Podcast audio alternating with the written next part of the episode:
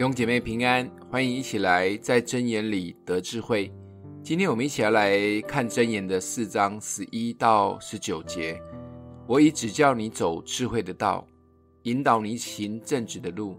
你行走，脚步必不致狭窄；你奔跑，也不致跌倒。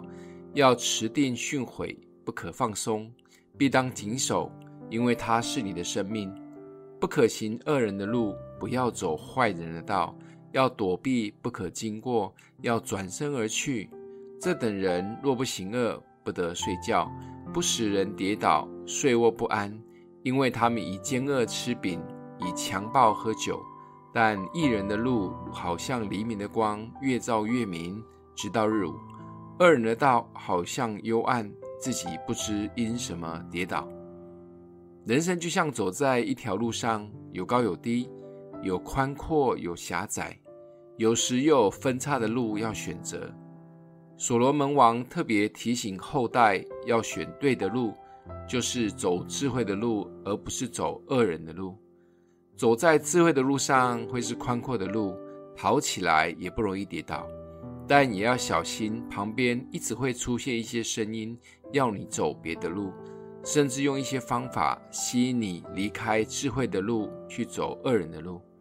所以要随时保持警醒，遇见试探也要努力地躲开。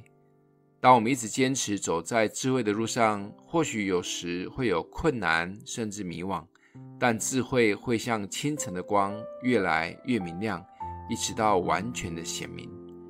而恶人的路或许刚开始有一些甜头，但路会越走越小、越暗，甚至最后跌倒。这就是智慧的路与恶人的路。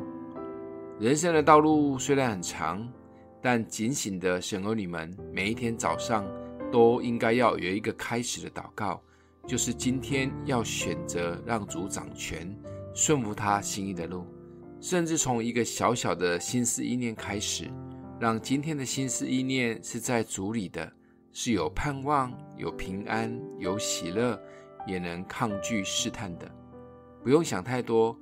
就算前面的路没有把握，也不清楚方向，也不用担心。每一天一小步，坚定地踏出去，只要知道是跟随着主的步伐，相信前面的路就像黎明的光，会越来越明亮又灿烂。今天我选择走智慧的路。